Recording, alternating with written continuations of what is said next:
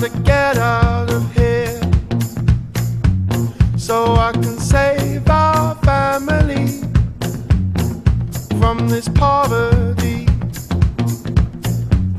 And when I make my money, I'll send it back to you.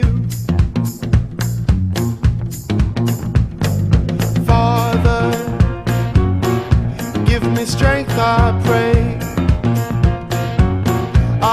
To end this misery.